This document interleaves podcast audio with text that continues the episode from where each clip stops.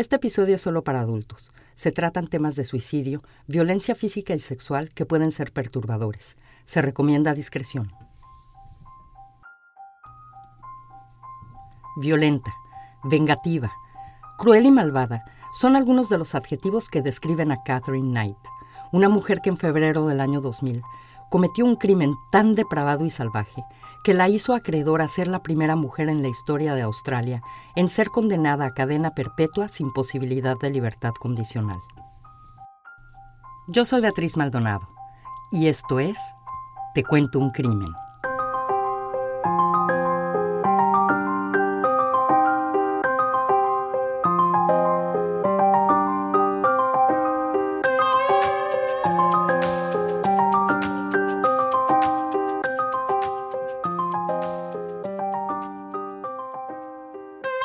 Hola, hola. Generalmente cuando les voy a describir alguna escena violenta o muy incómoda en algún episodio, hago una pausa para avisarles que lo que van a escuchar es muy gráfico. Y les digo que si no quieren oír se pueden adelantar a cierto minuto en el episodio. Desgraciadamente no puedo hacer esto en este episodio, porque si lo hago tendría que hacer una pausa cada cinco minutos, porque la vida de Catherine Knight está llena de violencia. Así que por favor, prepárense porque lo que van a escuchar acerca de lo que hizo esta mujer antes, durante y después del crimen es durísimo. Y les voy a hacer una recomendación. Si piensan escuchar este episodio mientras preparan algo de comer o están comiendo, por favor, no lo hagan. Terminen de comer a gusto y ya cuando hayan terminado, entonces pónganse a escuchar el episodio. Así que avisados están. Y ahora sí, les cuento. En la mañana del 29 de febrero del año 2000, en Aberdeen, un pequeño pueblo con menos de 2.000 habitantes, ubicado a 240 kilómetros al norte de Sydney, en Australia, John Price, un minero de 44 años, se detuvo en el tribunal de primera instancia de Scone de camino al trabajo y obtuvo una orden de restricción en un intento por mantener alejada de él y de sus hijos a Catherine Knight, la mujer con la que había estado teniendo una relación desde hacía cinco años. Una vez que llegó al trabajo, les comentó a sus compañeros acerca de su parada en el tribunal y les dejó saber que si alguna vez desaparecía era porque Knight lo había matado. Temiendo por su seguridad, sus compañeros le aconsejaron que no regresara a su casa esa noche, pero John se negó. Temía que Knight fuera a hacerle algo a sus hijos para vengarse de él. Esa noche, después del trabajo, John visitó a su vecino en donde se tomó una cerveza y platicó con él hasta aproximadamente las 11 de la noche. Después regresó a su casa. Al día siguiente, el miércoles primero de marzo, John no se presentó a trabajar. Recordando la conversación del día anterior, uno de sus compañeros fue a buscarlo a su casa. Al llegar, el vecino con el que John había estado la noche anterior también se dirigía a casa de John. Esa mañana había notado que el auto de su amigo seguía estacionado en donde lo había dejado la noche anterior y presentía que algo no estaba bien. La casa estaba en completo silencio. Los dos hombres se dirigieron a la puerta principal. Enseguida notaron sangre en la perilla de la puerta y llamaron de inmediato a la policía. A las ocho de la mañana, dos oficiales se presentaron en la casa. Uno de ellos se asomó por la ranura para el correo de la puerta. La casa estaba oscura. Lo único que se podía ver era una especie de manta colgada en uno de los arcos del pasillo que le impedía ver hacia el fondo de la casa. Para no alterar cualquier evidencia que la puerta principal pudiera tener, decidieron forzar la puerta trasera. Una vez adentro de la casa, Comenzaron a caminar por el pasillo. Pronto se encontraron con la manta que habían visto desde la ranura de la puerta principal. Uno de los oficiales usó su brazo para hacerla a un lado y seguir avanzando. De inmediato sintió su brazo frío y húmedo. Prendió su linterna y apuntó hacia su brazo. Estaba lleno de sangre. Pensó que tal vez se había podido lastimar cuando forzó la puerta al entrar.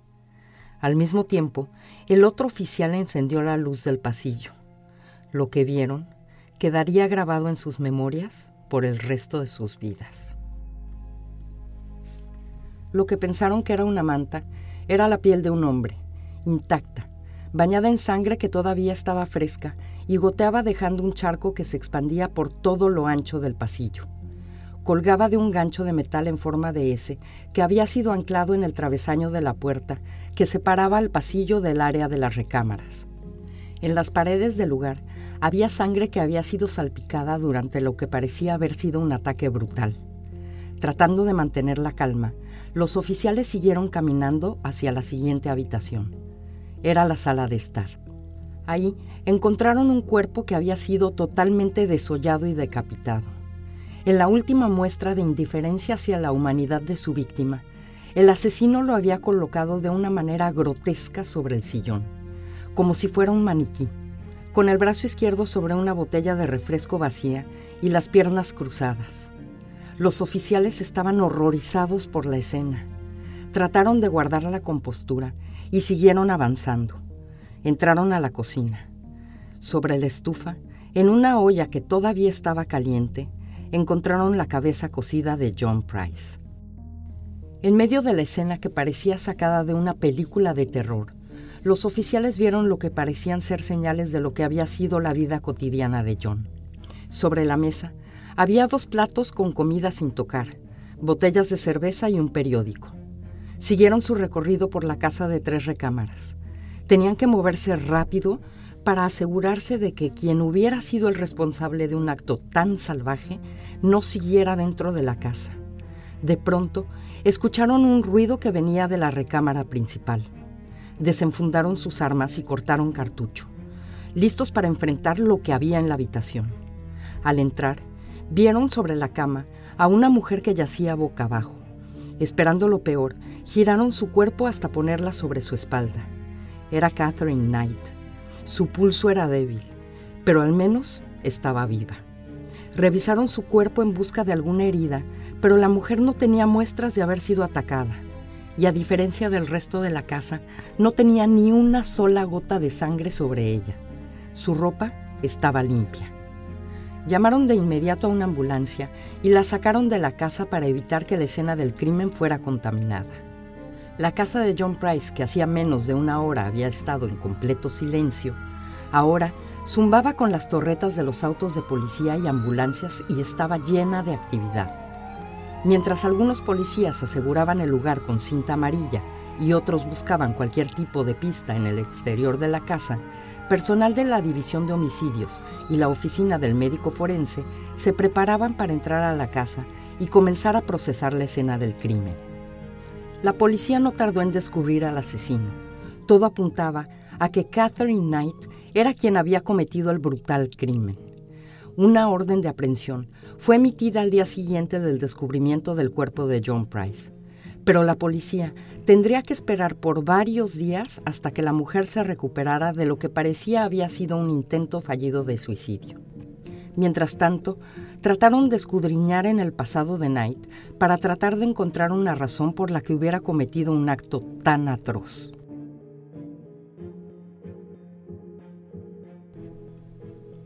Desde su nacimiento, la vida de Catherine Knight estuvo rodeada de escándalos y de violencia.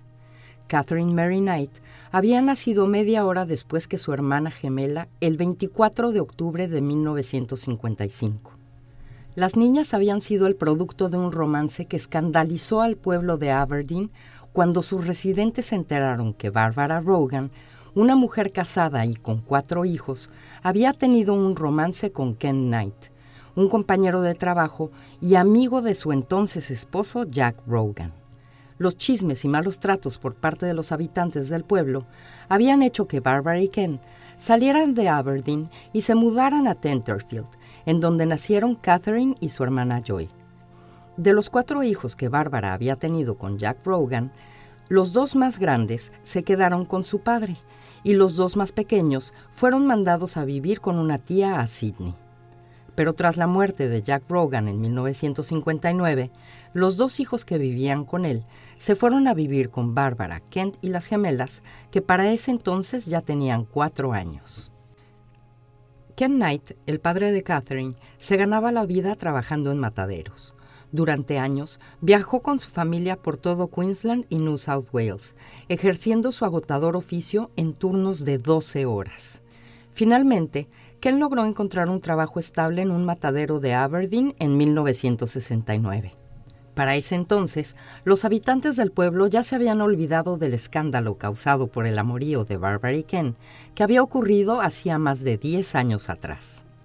Después de este turbulento comienzo, la infancia de Catherine, en lugar de mejorar, se volvió cada vez más caótica y violenta. Su padre, que era alcohólico, violaba a su madre varias veces al día. Después de ser violada, su madre compartía con ella y su hermana todos los detalles del abuso, dejándole saber cuánto odiaba el sexo y a los hombres.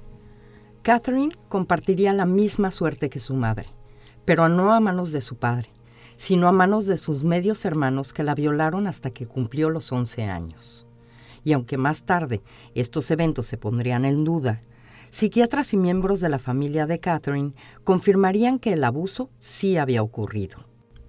Todo este entorno familiar tóxico provocó que Catherine, que por lo general era una niña agradable, de pronto rompiera en ataques de furia con la más mínima provocación en la escuela, comenzó a ser considerada como una persona violenta que aterrorizaba a todos sus compañeros. A los 15 años y con una escritura más que deficiente y sin casi poder leer, dejó la escuela y encontró un trabajo en una fábrica de ropa. Un año más tarde, siguió los pasos de su padre y comenzó a trabajar en un matadero cortando los órganos internos de animales. Ahí, Catherine se sintió como pez en el agua. Por primera vez sentía que destacaba en algo y comenzó a desarrollar una fascinación con los cuchillos. Su destreza con ellos era conocida por todos los trabajadores del matadero. En un ambiente predominantemente masculino, Catherine se volvió dura. Podía poner en su lugar a cualquier trabajador que quisiera pasarse de la raya con ella, ya fuera amenazándolo con cuchillo en mano o a de insultos que podrían dejar a un marinero sonrojado. Fue ahí, en el matadero de Aberdeen, en 1973, donde conoció a David Kellett, un hombre con problemas de alcoholismo propenso a provocar peleas a donde quiera que fuera. Una noche, Catherine sorprendió a Kellett cuando en una de sus frecuentes peleas en un bar se unió a su nuevo novio repartiendo puñetazos a quien se le pusiera enfrente. Un año más tarde, David Kellett y Catherine Knight se casaron. Su matrimonio estuvo lleno de violencia. Durante su noche de bodas, Catherine trató de estrangular a su nuevo esposo porque habían tenido relaciones sexuales tres veces y para ella no era suficiente.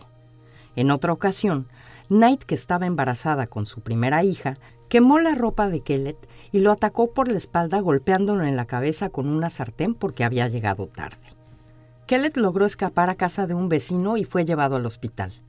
La policía le pidió que levantara una denuncia en contra de su esposa, pero él no lo hizo. Para 1976, harto del abuso que sufría por parte de Catherine y a pesar de que acababa de tener una hija, Kellett la dejó por otra mujer y se fue a vivir a Queensland. Días más tarde, Catherine Knight fue vista en el pueblo empujando una carreola de manera violenta. De pronto, la pateó con todas sus fuerzas tirándola al pavimento para después levantarla y volverla a patear. Su hija recién nacida estaba dentro de la carreola. Catherine fue admitida en un hospital psiquiátrico en donde se le diagnosticó depresión posparto y pasó varias semanas en tratamiento. Días después de ser dada de alta, Catherine tomó a su hija de tan solo dos meses y la dejó sobre las vías del tren, sabiendo que el tren estaba a punto de pasar por ahí. Afortunadamente, un hombre que caminaba por el lugar vio a la bebé y la rescató antes de que fuera arrollada por el tren. Catherine fue arrestada y llevada a un hospital para evaluación. Salió al día siguiente. Unos días más tarde, Catherine Knight le cortó la cara a una mujer con uno de sus cuchillos y le exigió que la llevara a Queensland para buscar a su esposo. La mujer escapó luego de que se detuvieran en una estación de servicio y llamó a la policía. Pero cuando ésta llegó al lugar, se encontró con Catherine amenazando con el cuchillo a un niño al que había tomado de rehén. Después de ser desarmada, fue internada en un hospital psiquiátrico. Ahí, Knight les dijo a las enfermeras que tenía la intención de matar al mecánico de la estación de servicio, porque había sido él el que había reparado el auto de Kellett y para ella el mecánico era en parte responsable de que su esposo se hubiera podido ir a Queensland con otra mujer. Y eso lo tenía que pagar. Cuando la policía informó a Kellett del incidente, dejó a su amante y regresó a Aberdeen con Catherine para apoyarla. Cuatro años más tarde, en marzo de 1980, tuvieron otra hija. El matrimonio duró hasta 1984, cuando Catherine dejó a su esposo. Más tarde, en 1987, Catherine Knight conoció a un minero llamado David Sanders. Comenzaron a salir y al poco tiempo Sanders se mudó a vivir con Catherine y sus dos hijas. Esa relación también se tornó violenta rápidamente. Catherine se volvió extremadamente celosa y controladora. Pensaba que Sanders estaba con otras mujeres cuando ella no estaba con él. Un día de mayo de 1987, sin ninguna provocación, tomó uno de sus cuchillos, levantó al cachorro de Sanders por el cuello y sin ninguna expresión en el rostro, degolló a la mascota mirando a David fijamente a los ojos mientras le decía que si alguna vez le era infiel, haría lo mismo con él. Después, tomó una sartén y lo golpeó en la cabeza dejándolo inconsciente. Por razones que seguramente ustedes, al igual que yo, nos estamos preguntando, David Sanders continuó su relación con Knight y en junio de 1988 tuvieron una hija juntos. Finalmente, después de que Catherine golpeara a Sanders con una plancha en la cara, lo apuñalara con un par de tijeras en el estómago y cortara toda su ropa en pedacitos, Sanders tomó un sabático en su trabajo y salió huyendo de Aberdeen. Catherine trató de encontrarlo, pero ni amigos ni familiares de Sanders admitieron saber en dónde estaba. Meses más tarde, volvió a Aberdeen para ver a su hija, pero se encontró con la noticia de que Catherine había levantado una orden de restricción en su contra, alegando que él había sido el agresor en la relación. En 1991, Knight tuvo una relación con John Shillingworth, un hombre con el que había trabajado en el matadero, y tuvo un hijo con él. Esa relación duró casi cuatro años, hasta que Knight lo dejó por el hombre que sería su última víctima, John Price.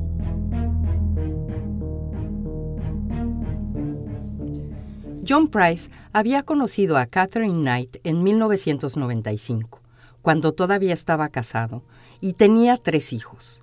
John dejó a su esposa y comenzó a tener una relación con Catherine y poco tiempo después comenzaron a vivir juntos.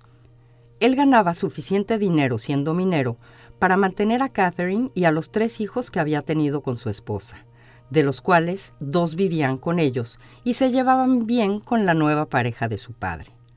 La relación entre John y Catherine parecía ser relativamente estable, pero todo cambió tres años más tarde cuando en 1998 John concluyó los trámites de su divorcio y al ver que ya era un hombre libre, Catherine le pidió que se casara con ella, pero John se negó.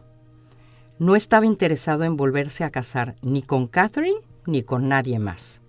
Desde ese momento, Catherine comenzó a volverse cada vez más violenta y vengativa. La negativa de John tuvo consecuencias de inmediato. Catherine grabó en un video artículos que supuestamente John había robado de su trabajo y se lo envió a su jefe.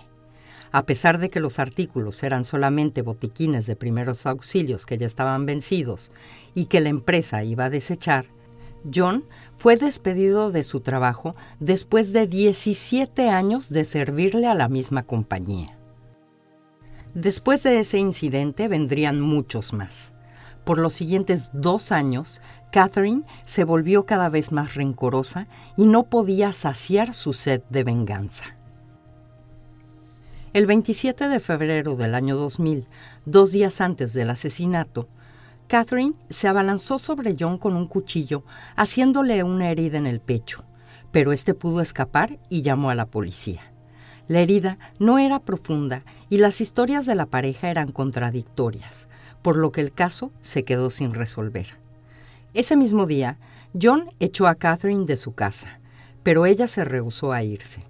Después le exigió una parte de la casa y dijo frente a testigos que primero lo mataría antes de que éste pudiera sacarla de la casa. Pero ese no fue el momento en que Catherine decidiría matar a John. Un año más tarde, durante el juicio que se llevó a cabo el 15 de octubre del 2001, en donde Catherine sería juzgada por el asesinato de John Price, una de sus hijas testificó que 16 meses antes, durante una de las tantas peleas que la pareja tuvo y en la que John echó de su casa a su madre, ésta le había dicho que si John la aceptaba de vuelta, la única manera de que se separarían sería cuando ella lo matara y después cometiera suicidio. Uno de los hermanos de Catherine también testificaría que cinco meses antes del asesinato, Catherine le habría hecho la misma amenaza, pero esta vez el suicidio no era una opción. Catherine le dijo a su hermano que mataría a John y que se saldría con la suya porque iba a fingir que estaba loca. Cuando la policía por fin logró interrogar a Catherine Knight después del asesinato, esta dijo que no recordaba nada y negó ser culpable del crimen del que se le estaba acusando. Al comenzar su juicio, también se declararía inocente hasta que inesperadamente, después de la elección del jurado, Knight se declaró culpable, lo que significó que se escucharía toda la evidencia del caso ante un juez, pero sin ningún jurado, y que la sentencia recaería únicamente en el juez. De acuerdo con las investigaciones hechas por agentes de la División de Homicidios y de la Oficina del Médico Forense, esto fue lo que pasó. El 29 de febrero del año 2000, después de regresar a las 11 de la noche de casa de su vecino en donde se tomó una cerveza, John Price regresó a su casa y se fue a dormir. Catherine llegó a la casa un poco después. Había mandado a los hijos de John a que pasaran la noche en casa de un amigo. Se preparó la cena, miró la televisión, se bañó y se puso un juego de lencería que había comprado esa mañana se dirigió a la recámara en donde John estaba dormido. Lo despertó y lo convenció para que tuvieran relaciones sexuales. Después esperó a que John se durmiera. Catherine tomó un cuchillo de carnicero que tenía como costumbre guardar al lado de la cama y comenzó el ataque. Se abalanzó sobre John apuñalándolo una y otra vez. Al sentir los primeros cortes en su cuerpo, John se despertó y trató de huir herido, comenzó a correr por el pasillo tratando de llegar a la puerta principal, pero Catherine lo apuñalaba sin parar.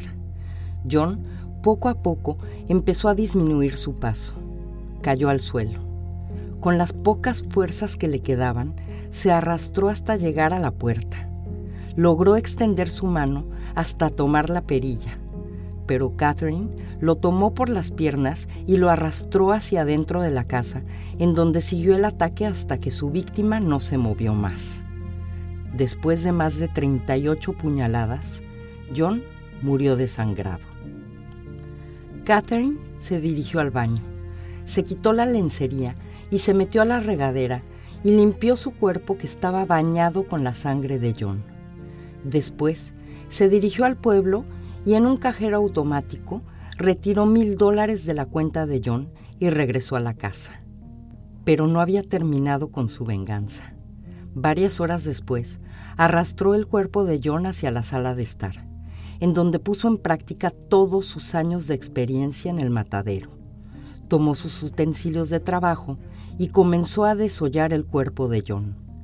Con mano firme, removió la piel del cuerpo, la cabeza, la cara, la nariz, orejas, cuello, torso, genitales y piernas. Todo en una sola pieza, que después colgó en el travesaño de la puerta que separaba al pasillo de la recámara con un gancho en forma de S. Después decapitó el cuerpo y cortó parte de uno de sus glúteos. Los llevó a la cocina. Colocó la cabeza de John en una olla que llenó de agua la puso en la estufa para comenzar la cocción. Mientras tanto, cortó papas, calabaza y repollo.